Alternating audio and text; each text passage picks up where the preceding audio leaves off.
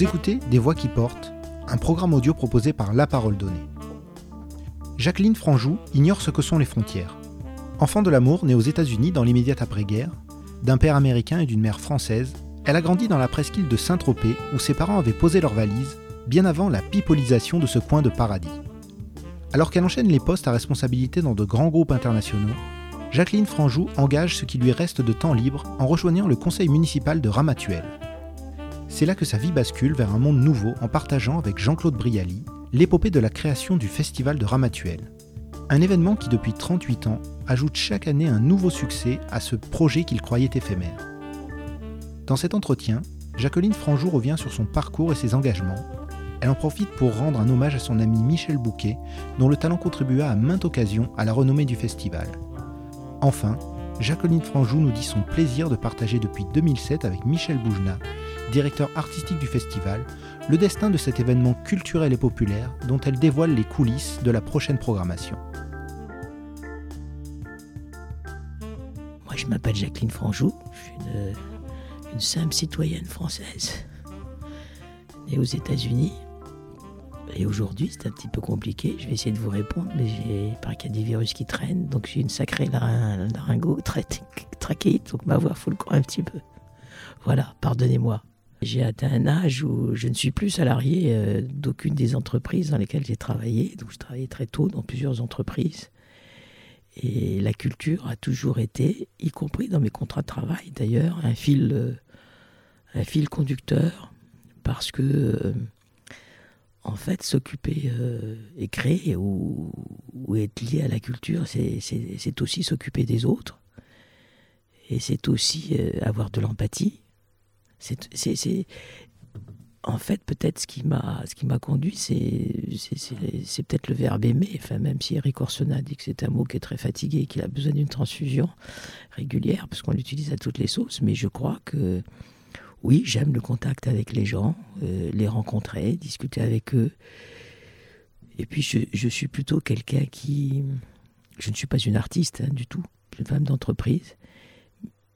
Mais j'aime bien euh, créer une entreprise culturelle pour les autres. Je crois que c'est ça qui m'a guidé. Alors peut-être parce que je suis né euh, aux États-Unis, donc je suis en quelque sorte une, émigrée, entre guillemets, en France. Moi, je suis né dans le Alton, Illinois, c'est là où est né Miles Davis. Et, mon père était américain et rentré, euh, comme beaucoup d'Américains, son service militaire. Et puis il y a eu la guerre. Et puis voilà, donc je suis une enfant d'après, après la guerre. Il a rencontré ma, ma mère en France. Et comme beaucoup d'Américains, il est retourné aux États-Unis finir ses études. Et, ma mère et mon père se sont mariés. Euh, sur un trottoir de New York. Elle l'a suivi, donc après, je récupère. Donc voilà. Mais c'est typique, je veux dire, de beaucoup de, d'Américains. Et mon père adorait le Sud parce qu'il a été à un moment donné euh, responsable du camp de Septembre à côté de Marseille. Et quand il a découvert la Méditerranée, lui qui était un mec euh, du Middle West, ça a été, euh, ça a été un choc.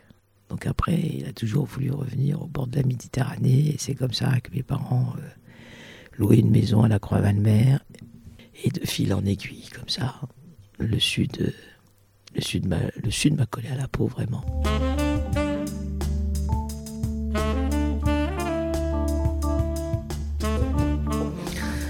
Quand vous êtes né à l'étranger, moi, mon père euh, était à ce qu'on appelait le Trade Fairs and Exhibition, Trade Fairs and Exhibition, le département du commerce américain, et a, fait d'innombrables, beaucoup d'expositions internationales, comme, euh, comme Dubaï par exemple. Était en Pologne, en Yougoslavie, l'ancienne Yougoslavie. Donc on était un peu à la maison, euh, d'ailleurs, parlant bilingue ou trilingue, ma mère parlait espagnol, et je crois que ça a été la notion un peu de citoyen du monde. Enfin, c'est vrai que je ne connais pas les frontières. Et donc, euh, je crois que c'est ça. Donc, j'ai toujours. Euh, je, enfin, je pourrais, je pourrais pas habiter n'importe où, c'est pas ce que je veux dire. Mais pour moi, les gens n'ont pas de frontières. C'est pour moi, la, vie n'a pas de frontières. Donc, c'est peut-être ça qui m'a guidé, parce que dans la culture aussi, il n'y a pas de frontières. Euh, les musiciens vous diront même s'il ne parle pas la langue d'un pays, en tous les cas, il communique. Mais à travers la culture, vous communiquez aussi. Et pas mal de choses. Le théâtre, pour moi, est un espace de liberté. Si on est à la Villa Tamaris, la photo, c'est quelque chose de très important parce que tout se passe, comme vous le savez, dans le regard des autres ou le regard que peut avoir un photographe sur, euh, la vie, les choses, etc.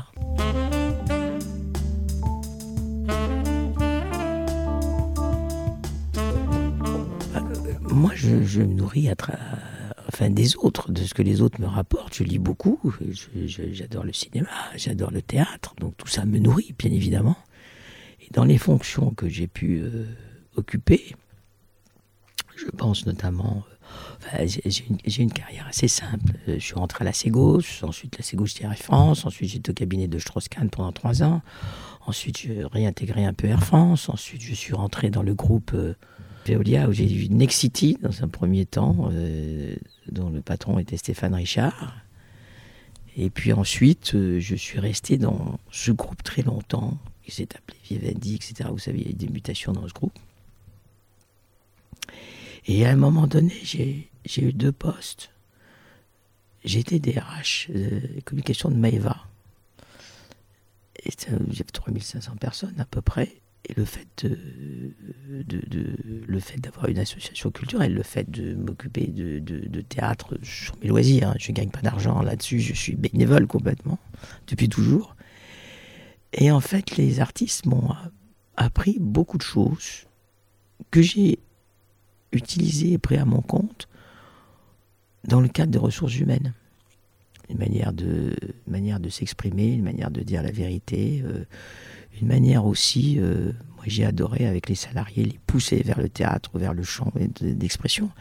Je pense que quand vous avez, par exemple, euh, j'ai appris avec le théâtre à des négociations avec les syndicats, par exemple. Vous voyez, ça, a une répercussion. D'ailleurs, euh, il y a une pièce de théâtre qui s'est appelée à un moment donné Les directeurs, qui était extraordinaire. Donc,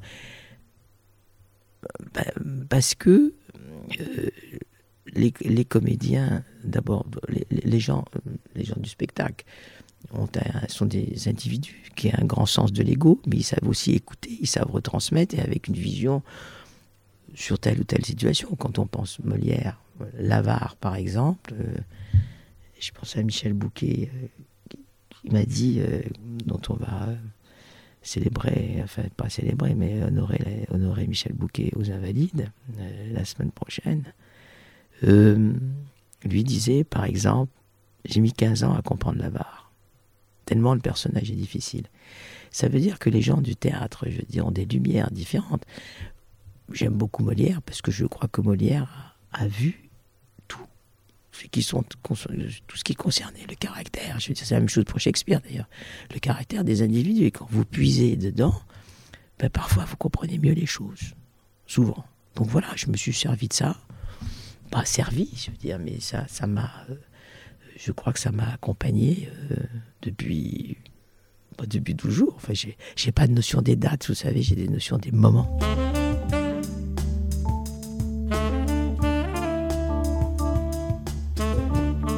Il y avait un maire que j'aimais beaucoup Ramatuel, qui était Albert Raphaël, qui je crois largement protégé cette presqu'île qui est, cette commune qui est ce qu'elle est aujourd'hui, avec un maire qui continue. Et Albert a demandé à mon mari, qui ensuite d'ailleurs à un moment donné était maire de Fort-Calcaire, lui disant tu, accompagne-moi sur la liste. Et mon mari, qui, qui, était en voyage sans cesse et travaillait énormément, a dit non, donne-moi à ma femme. Et il n'y avait pas eu de femme jamais au conseil municipal. je ne savais vraiment pas. Moi, j'étais femme, euh, pas, né, pas né à Ramatuel. J'ai fait un discours très, très négatif d'ailleurs en me présentant en disant écoutez, je suis pas d'ici. je suis aux États-Unis, je suis une femme. Je me suis dit bon, ils vont, vont me laminer, surtout qu'on est quand même euh, à cette époque-là, c'était toujours d'ailleurs avec des machos quand même. Et j'ai été élu, assez surprise. Je suis resté 12 ans. Et qu'est-ce, qu'est-ce que je pouvais faire? Ben, J'ai dit bon. Euh, j'ai créé avec quelqu'un que j'aime beaucoup, qui s'appelle Roland Bertora, qui était à l'époque à Armatuel. Euh, on a créé l'ODET, l'Office de développement économique et touristique. Et puis il y a eu les premiers ordinateurs familiaux. Il y avait un institut formidable à Ramatel qui s'appelait Fournier. Les premiers ordinateurs. C'est Mourouzi qui avait salué, d'ailleurs, à l'époque. on est dans les antiquités, là, en disant qu'à Ramatuel, l'école était modèle. Il y avait un type, ce type-là, Fournier. Je crois que c'est le plus grand écolo que j'ai jamais vu. Parce qu'il apprenait aux petits-enfants. On avait fait un concours avec, je sais pas, il y avait peut-être 1000 ou 2000 gosses, euh, mécénés par bulle sur dessiner votre arbre. Il y a eu 2000 dessins sur les arbres. Donc il y a eu des tas de trucs comme ça. Et puis, euh, comment c'est venu je, me souviens, si je me souviens, Jean-Claude Brialy m'a appelé en me disant euh, Ah voilà, votre frère m'a donné votre numéro de téléphone je cherche une petite maison à Ramatuel, est-ce que je peux vous rencontrer? Donc on a discuté 2-3 heures au téléphone. Je me souviens de ça parce que, donc il y a très longtemps, c'était en 84, et en 84, on a beaucoup parlé d'une maladie qui, qui, tuait beaucoup, qui était le sida. Mais on ne savait pas que c'était le sida. On, lui a eu quelqu'un dans son restaurant qui avait été malade. Je dis, mais ce serait bien qu'on se rencontre. J'ai une petette maison à Ramatuel, il marchand de biens demain. Je demanderai un marchand de biens. Et nous déjeunons à Paris et j'avais demandé à une amie, Dominique Suizer, la sœur de Paulo Suizer, avec qui j'avais eu l'idée de faire un festival des écrivains de la presqu'île que j'ai déposé. Accompagne-moi, moi je ne connais pas Briali, je suis un peu timide. Et c'est vrai que je suis très timide profondément. Et donc on déjeune. Et je lui dis, alors il dit, bon, je suis content de vous voir, madame, merci beaucoup de m'aider. J'ai dit, écoutez, moi j'ai un truc à vous demander. Gérard Philippe sa sépulture est à Ramatuel, si on faisait un festival en hommage à Gérard Philippe. Ouais, oui. il faudrait que vous veniez, vous avez un théâtre. Ah non. Et vous avez de l'argent Non. Et là, c'est là où il m'a dit, mais vous êtes folle quand même.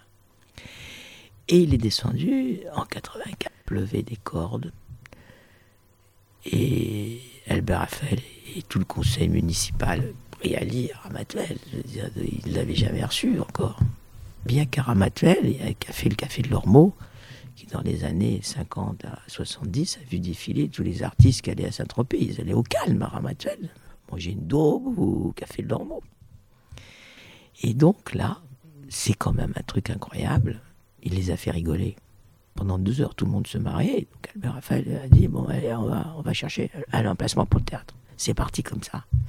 Donc on a fait tout tour, il pleuvait des cordes, et tout à coup, derrière le figuier, on a trouvé avec Roland Perterail. Donc Jean-Claude a dit, je vais appeler les artistes, les prix Gérard Philippe. Donc c'était euh, c'était Suzanne Florent, c'était euh, Daniel Darieux qui ont commencé, Francis Perrin, etc. etc. Et c'est parti pendant 7 jours. Le théâtre a vraiment été construit pendant 23 jours. Jour et nuit, était comme Astérix. Et d'ailleurs, le chef d'équipe maçon, un certain âge maintenant, il vient à Ramatuel, il vient au théâtre et il dit effectivement, je ne peux pas m'en détacher, tu comprends. J'étais maçon avec toute l'équipe. Et voilà, et on a pensé que ça durerait éphémère, ce serait une histoire éphémère. Et voilà, ça fait 39 ans, 38 ans. Avec des gens qui étaient avec moi dès le début, parce qu'on avait, avait 30 ans. Et donc, euh, ils sont toujours là, ils sont toujours là. Hein. C'est fou. C'est comme s'ils étaient happés, attirés, etc.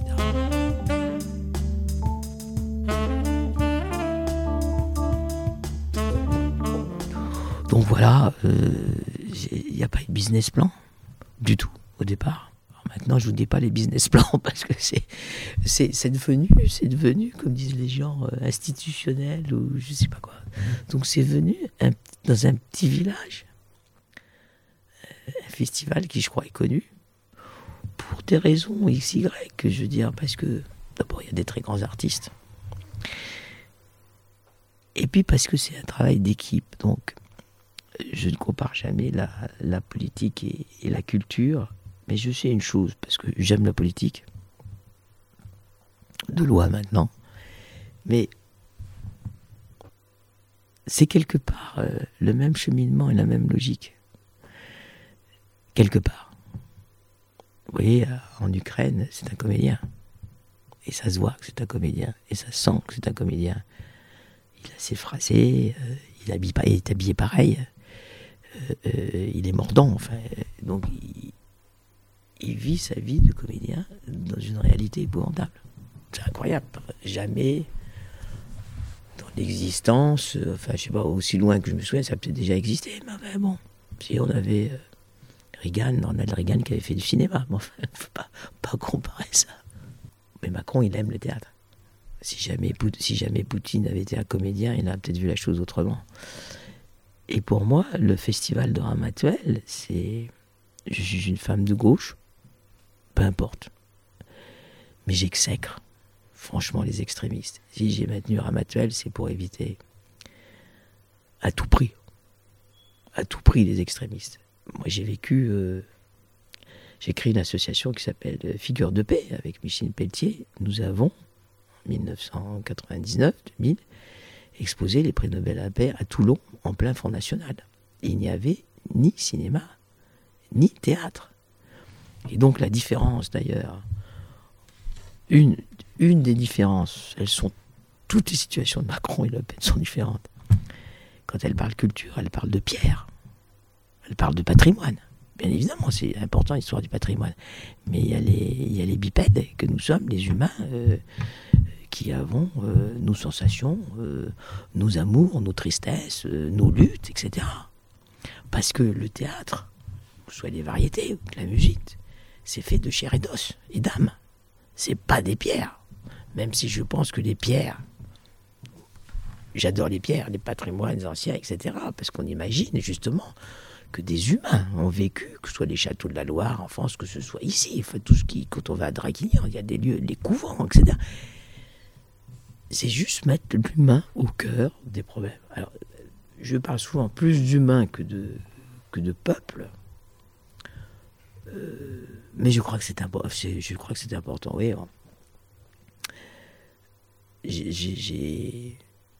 je crois que la mémoire c'est quelque chose d'important. Moi qui suis né aux États-Unis, où je ne sais pas qui étaient mes arrière-arrière-grands-parents, du côté de mon père, du côté de ma mère, les Tourangelles. Donc euh, là. Euh, mais un jour, en plaisantant, sur une plaisanterie qui a été un peu douteuse, on me dit Ah, mais vous êtes né aux États-Unis, peut-être une grande. J'ai dit Peut-être que je suis né d'une prostituée et d'un brigand, mes ancêtres. Parce que c'était quand même. Euh, il y a deux siècles, c'était ça. Pas forcément. Mais voilà.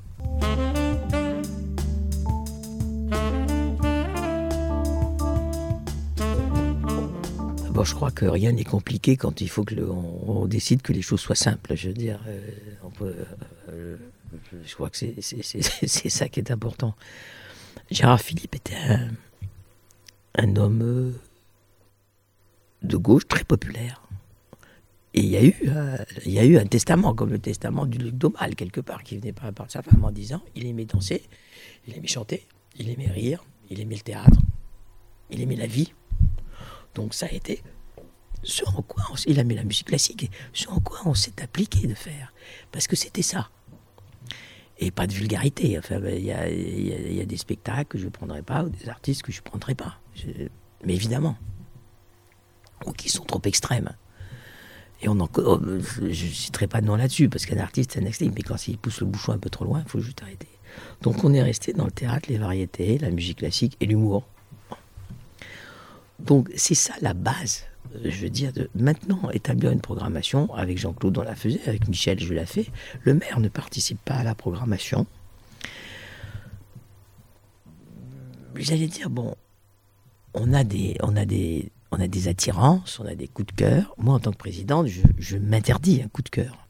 Ben, parce que c'est quand, quand, vous avez sept enfants, ou six enfants, ou sept enfants, vous n'allez pas dire je préfère celui-là aux autres. C'est impossible. Il faut les aimer tous pareils. Donc, euh, je, les aime tous, avec leurs défauts, leurs qualités, leurs talents. Et puis moi, je suis pas un artiste. Ils ont beaucoup plus de talent que moi, clairement, si vous voulez. Moi, je suis chef d'orchestre. Je mets ça en musique comme je peux. Dans la programmation, si on prend la programmation de cette année, le devoir de mémoire est quelque chose auquel nous étions attachés, Jean-Claude Brialy et Michel Bougenin et moi-même. Donc, dans le programme de cette année, il y a un problème de mémoire. Musique classique, Joséphine Baker. Avec une artiste formidable, je ne l'ai pas rencontrée. Et c'est lié à Jean-Claude Brialy aussi, parce que c'est Jean-Claude Brialy qui a fait en sorte que Joséphine Baker puisse rentrer en France. Et puis j'ai des amis à côté qui. Un ami qui a été dans la famille de Joséphine Baker. Vous voyez, on fait des petits traits comme ça. Euh, la voix a quelque chose d'important dans la musique classique, donc j'ai rappelé ceux qui ont joué dans Lukos, par exemple, pour chanter de l'Offenbach, etc. Les gens ont besoin de cette, de cette... Offenbach, c'est magnifique parce que on peut pas ne pas résister à Offenbach. Puis une pianiste, Victoire de la musique. Et j'ai un nouveau directeur artistique, c'est pas nouveau, j'ai le mauvais terme, Laurent Petit-Gérard, qui est perpétuel de l'Académie des Beaux-Arts et grand compositeur, etc., a voulu retourner tranquille à ses études, à, ses, à ses concerts, à, ses, à son écriture musicale. Donc j'ai demandé à Jean-Michel Duez, qui est de Radio Classique, a dit formidable. Donc il y a une succession. Ensuite, bah, qu'est-ce qu'on fait? Alors, il y a des gens qui nous demandent de venir. Je, euh, je vois Patrick Bruel, il y a 8 mois, il me dit Je veux venir à Ramatuel. Bah, viens. Bon, ça, ça va vite. Hein. Ensuite, dans mes équipes, on me dit euh, Calogero, tu veux pas faire venir Calogero, etc. Donc, on, on finit avec Calogero. On aime bien commencer en chanson et finir en chanson. Et je suis très contente de recevoir les deux, évidemment. Il y a parfois, vous savez, c'est dur en ce moment le théâtre. Il y a beaucoup de dates qui parfois s'annulent. Donc j'ai un spectacle qui avait dit oui, et puis finalement qui a dit ah ben non, parce qu'on ne peut pas faire la tournée, parce que les villes un tel, un tel, on ne veut pas. Donc on ne vient pas. Sauf si tu augmentes le. On ne vient pas. Donc tout à coup, je me retrouve avec une date. Donc on cherche. Et on se dit qu'est-ce qui va pouvoir marier, etc. etc. Donc François-Xavier de Maison, par exemple, qui vient jouer, je lui dis, écoute, on a juste. Euh, voilà, est-ce que tu veux venir? Et il me dit, évidemment, je viens tout de suite. Donc ça dure vraiment très peu de temps. Ensuite, il y a tout l'enchaînement. Il y a la production, les fiches techniques, ta ta ta ta ta ta ta. Je me retrouve aussi à un moment donné avec une date qui a dû sauter parce qu'il y avait un énorme problème de décor, vraiment énorme. On, il faut, on peut pas prendre des décors de plus de 5 mètres de haut avec la prise au vent. Parce que on a vécu ça avec Michel Bouquet, quand il jouait à tort et à raison, un coup de Mistral, tout par terre. Michel et moi, on était. Boujna, Michel Boujna et moi, on dit qu'est-ce qu'on fait? On a annoncé ça à Michel Bouquet, euh, qui était à l'hôtel de Baoul. Donc on arrive un peu penaud tous les deux, on dit écoute Michel, on est très très emmerdés. Euh, qu'est-ce qui se passe? Qu'est-ce qui se passe? J'ai dit écoute, euh, décor par terre. Oh Je vais enfin jouer dans Berlin détruite qui réagit. C'est ça la merveille des acteurs. Ou alors c'est ça la merveille de ce comédien exceptionnel. Ce serait arrivé, peu importe, à quelqu'un d'autre vous savez, il y a souvent des directeurs de théâtre qui font très attention au décor. Ils auraient dit bah non, on peut pas jouer. Mais lui, c'est pour ça que c'est un maître. Je, l'appelle vraiment mon maître parce qu'il m'a beaucoup appris. J'ai toujours été très flatté. C'est dans mon livre quand il dit oh, il pouvait plus jouer à la fin. Il devait jouer Tartuffe. Et puis les spectacles ont été annulés parce que les compagnies d'assurance ne l'assuraient plus. Donc je l'ai au théâtre, je l'appelle, je lui dis écoute le théâtre. Il me dit c'est fini, c'est fini. Je n'ai dans ma tête que mes compagnons de route, et toi tu en fais partie. Alors là, donc c'était ça, Michel Bouquet, il a une femme extraordinaire, Juliette Carré, qui viendra à Matuel, et on rendra un hommage à Michel Bouquet. C'est, je crois, le plus grand, parmi les plus grands comédiens. Et j'ai un regret, vraiment un regret énorme. J'aurais voulu que Michel Bouquet et Lucchini fassent une lecture. Raté. Raté. C'est pas. On restera avec ça.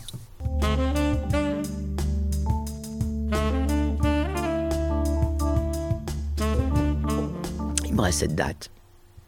Et là, Isabelle Adjani demande à venir pour Marilyn Monroe. Et nous, on n'a jamais pensé, hein, parce que quand même, Isabelle Adjani, c'est, comme on dit, vulgaire. J'aime pas ce terme, mais c'est une icône quand même. donc, on est très heureux. Et, j'espère qu'elle le sera aussi, parce que c'est ça l'important. Et puis, donc ça, c'est Adjani, et même à Jean-Michel Bouquet. Et puis Francis Perrin. C'est quand même ce comédien, euh, il vient avec sa famille jouer Molière comme dans le temps, sa femme, ses enfants. Donc c'est ça la mémoire, je veux dire, des, choses. Muriel Mayette et, Francis ont décidé que le livre que j'avais écrit, ils en font une lecture qui s'appellera Jean-Claude Brialy, encore deux mots à vous dire. Moi, je vais rester tranquillement chez moi ce soir-là, parce que j'ai la pétoche. Je suis une. J'adorais Michel Galabru, qui a joué, euh, je sais pas combien de fois, 20 fois peut-être. Et je vais voir dans un petit théâtre à Paris qui s'appelle Artistique. Je ne savais pas que j'avais pas su, je pense. Je savais que Agatha Christie avait écrit quelques pièces, mais je ne savais pas autant que ça. Donc, un visiteur inattendu, Sarah Biasini, Emmanuel Galabru. Et là encore, ça joue, parce que Emmanuel, Galabru, pardon, Michel, c'est les 100 ans. Donc, avec la mairie de Saint-Tropez, on va, pendant huit jours, avoir des films de Galabru, euh, septembre, octobre, enfin pas en plein été. Et Sarah Biasini, Emmanuel, c'est comme ma fille. Emmanuel Galabru, c'est comme une fille pour moi. Et Sarah Biasini, j'aime beaucoup Sarah. Euh, sa, mère, euh, Jean-Claude, était très très proche. Il y a des, des images extraordinaires. Quand, image que j'aime bien quand Romy Schneider euh, dit à Jean-Claude sur scène, interviewé par Drucker, en disant Oui, si tu es là, je suis bien. Donc Jean-Claude était un grand, grand protecteur de, de. Et Sarah est une véritable comédienne. Et je me dis, il y a euh, Schneider à la Cinémathèque de Paris, Les Cent ans de Galabru, elle joue dans une pièce. J'ai une photo formidable d'ailleurs que m'a envoyé Emmanuel de Romy Schneider embrassant Michel Galabru, je sais pas où. Donc c'est comme ça que l'histoire se construit d'une programmation, euh, pas au hasard. Et il faut qu'on raconte une histoire je dire, à, chaque fois. Donc l'histoire, je dirais, cette année, qu'est-ce que c'est que l'histoire? C'est la mémoire, je crois. Euh, la mémoire de ce qu'on est, la mémoire de ce qui est. Euh, je crois que c'est pour ça que je suis vent debout contre le Front National. Vent debout, franchement. Je pense qu'ils passeront pas, mais ils sont là. Dans cette région, dans ce département, à Ramatuel, à Saint-Tropez c'est pas possible. Et franchement, les gens ne s'en rendent pas compte, mais vous savez comme moi que le diable se cache derrière des détails. Donc, je ne sais pas. Donc c'est comme ça. Savez, avec Michel, à un moment donné, Michel Bougenat, avec Michel Bougenat, on a reçu, une année des, coupures de journaux disant on n'a pas assez tué les juifs pendant la guerre, ou bien comment tu fais venir un black sur scène, Abdel Malik. faut pas charrier quand même.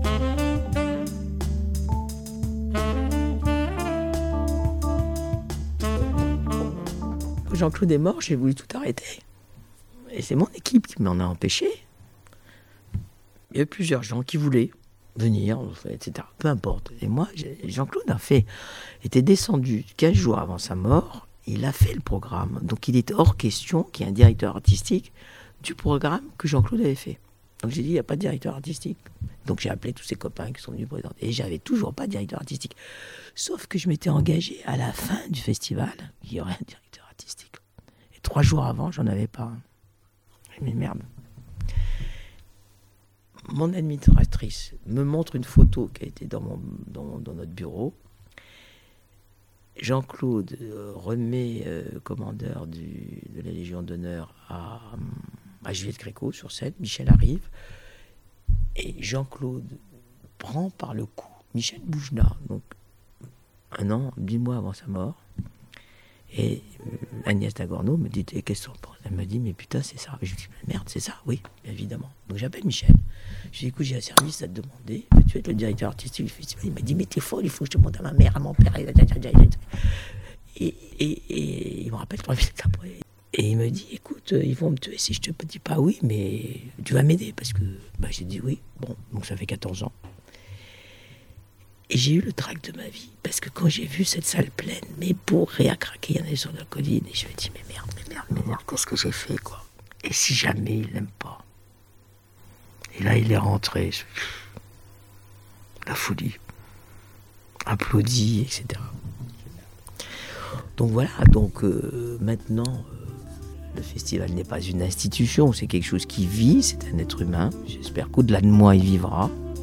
J'ai une équipe qui peut faire vivre le festival, même si j'étais pas là.